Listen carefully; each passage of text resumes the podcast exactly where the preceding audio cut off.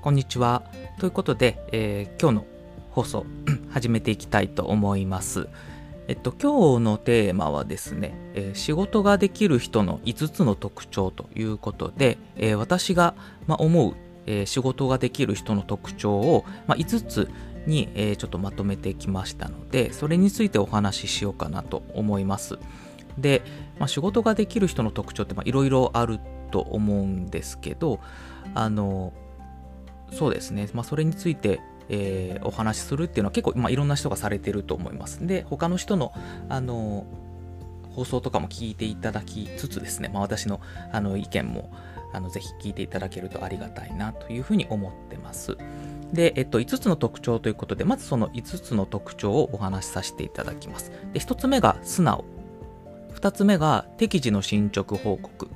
で、3つ目が知的好奇心が高い。え4つ目がチャレンジ精神がある。で、5つ目が、仕事の目的を深く考えているというこの5つになります。で、今からそれぞれについてお話をさせていただこうかなと思ってます。で、1つ目の素直っていうことなんですけど、あの、本当この5つの中で一番これが大事なんじゃないかなと私自身は思ってまして、っていうのも、まあ私が過去素直じゃなかったことで損したことがいっぱいあるからっていうことなんですけど、あの、上司からのアドバイスとか同僚のアドバイスとか、まあ、いろんなところでこう人からまあ注意を受けたりとかアドバイスをもらったりっていうところはあると思うんですけどそれをまあ素直に聞き入れ聞き入れて、えー行動できるかっていうのがもうかなり、えー大きいんじゃないかなと思ってましてやっぱりその伸びていく方っていうのは素直さがあるんじゃないかなと思ってます。やっぱりその自分のフィルターをまあ、ある種通さずにっていうんですかね、あの、一旦聞いてみる。で、実行してみる。っていうようなマインドを、えー持っているっていうのは結構あの大事なんじゃないかなと思います。で、私自身の話でいくと、特に若い時ですね、20代の本当に社会人になりたての頃っていうのは、なんか変なプライドがどうしてもあって、自分の考えが正しいんだっていうような、なんか変なあのプライドがあったりして、その人のアドバイスっていうのを素直に聞き入れられなかったんですね。で、それで結局損したっていうか、後でまた同じようなミスをしてしまって、あの時、あのアドバイス聞いとけばっていうようなことを思う機会が結構ありました。なので、えー素直さっていうところが本当に大事だなっていうのを痛感しているので、一つ目の特徴という形で挙げさせていただきました。で、二つ目が適時の進捗報告ということで、まあ、ほうれん草ってよく言ったりすると思うんですけど、あの、適時に進捗報告できるっていうことが、あの、大事なポイント、仕事ができる人の特徴だなと思ってます。で、えー適時に進捗報告ができるっていうこと自体が、えっと、大事かなと思っていて、えっと、それはですね、あの、進捗報告ができるってことは、えー自分がどれだけ、えー仕事が進んでいて、あとどのくらい残ってるかっていうのがちゃんと分かってるっていうことです。っていうことなので、あの自分の仕事のあのマネジメントがちゃんとできてるってことになるので、まあ、そういう人はあの必然的に仕事ができているというふうに言えると思います。あとはそのあの自分の仕事だけじゃなくてチームの仕事とか、まあ、組織の仕事っていう形でその自分の守備範囲をどんどん広げていくようになれば、えー役職っていうのもどんどん広がっていくっていう形になるんじゃないかなと思いますのでそういう適時の進捗報告ができる状況になっているっていうのが非常に大事だと思います。でここでその上司の方によってはあの細かく進捗報告してほしいタイプとあのそんなにしてくんなよっていうタイプと、まあ、いると思うので、まあ、それはあのその上司に合わせてちょっと、えー報告のスタイルっていうのを変えていった方がいいと思うんですけどあのいつでも報告ができる体制になっているっていうことが私はあの大事なんじゃないかなということを思いましたので、えーこの2つ目の特徴ということで挙げさせていただきます。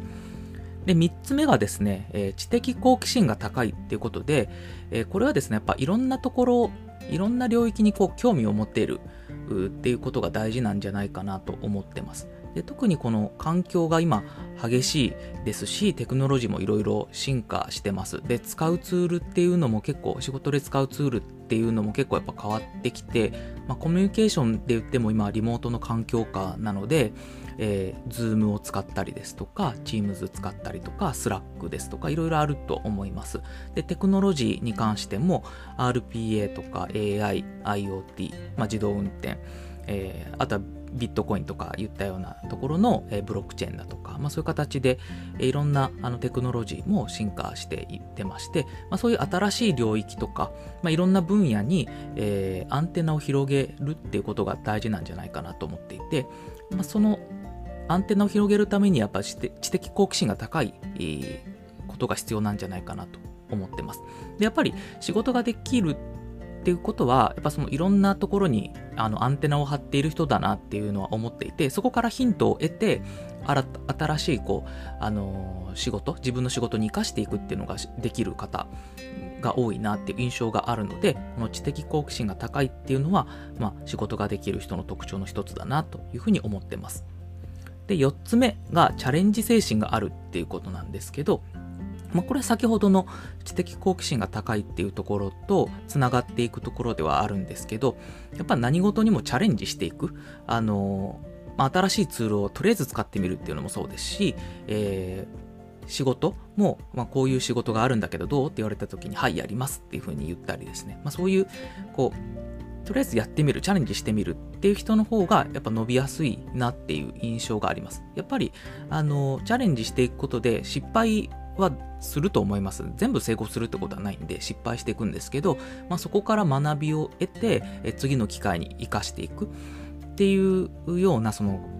階段の上り方をしてる人がやっぱ多いなっていう印象があって、そういうチャレンジ精神を持っているっていうのが大事かなというふうに思ってます。で、最後は、えー、仕事の目的を深く考えているっていうことで、これはですね、あの振られた仕事を鵜呑みにしてやらないっていうことかなと思っていて、それはですね、あの、何のためにこの仕事をやらなきゃいけないのかっていうことを、えー、認識していないと仕事の質が高くならないっていうのが私の肌感覚としてあります。やっぱ目的を分かっていないと、どういうアウトプットが必要なのかっていうところがやっぱ腹落ちしてませんので、えー、ふわふわとしたやっぱ成果物になっちゃうんですね。なので、その仕事の目的を考えるっていうのが大事かなというふうに思います。で、あの、これやっといてって言われても、あの、本当にこれやらないといけないんですかと。これ何のためにやるんですかって、あの、逐一確認するぐらい、でちょうどいいんじゃないかなと思ってて、まあ、振る側の上司としてはちょっとうざったいかもしれないですけど、まあ、それぐらいでもいいかなと思っていて、もしかしたらそれやらなくても済むかもしれないっていう場合も結構あったりもするので、そういうふうにこう、あの、何のためにやるのかっていうのを、えー、一回一回きちんと考えられるっていうのは、やっぱ仕事ができる方だなというふうに思います。ということで、えー、今回は、えー、仕事ができる人の特徴、5つの特徴ということでお話をさせていただきました。振り返りをさせていただきますと、1つ目が素直。で、2つ目が適時の進捗報告。で、3つ目が知的好奇心が高い。で、4つ目がチャレンジ精神がある。で、5つ目が仕事の目的を深く考えているというこの5つの特徴でした。はい。これについてはもう、あのー